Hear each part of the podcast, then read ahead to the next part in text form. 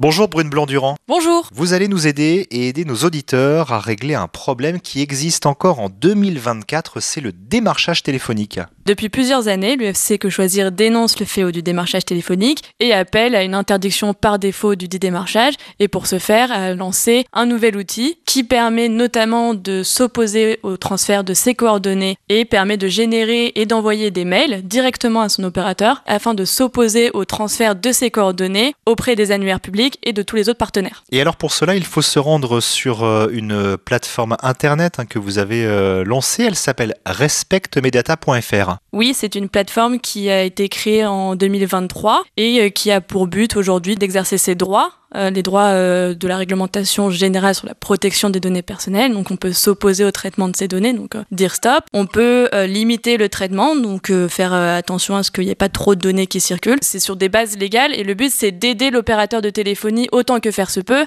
à pouvoir accéder à la demande de la personne. Donc c'est pour ça qu'on va demander pas mal d'informations à la personne pour que l'opérateur de téléphonie ensuite bah, agisse vite. Ça n'est pas la première fois hein, que l'on parle du démarchage téléphonique sur cette antenne. Il y avait eu d'autres outils, notamment mis en place Hein, euh, je pense à Blocktel.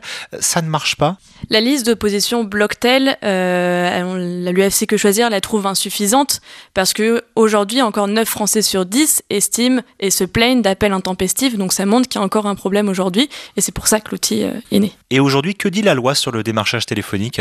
Les démarcheurs téléphoniques peuvent vous contacter à des horaires précis, entre 8h et 13h et entre 14h et 20h, et ne peuvent pas non plus vous contacter le dimanche, le, enfin, en fait, le week-end et les jours fériés. Et d'ailleurs, on peut aussi rappeler aujourd'hui que le démarchage téléphonique est interdit en matière de rénovation énergétique, ainsi que pour les comptes de formation professionnelle dus à plusieurs fraudes de démarche. Ne plus être dérangé par euh, des appels sur notre téléphone hein, qui nous exaspèrent, l'UFC Que Choisir lance un nouvel outil euh, pour lutter donc contre le démarchage téléphonique. Rendez-vous sur le site internet respectemesdata.fr. Merci Brune Blanc-Durand. Merci à vous.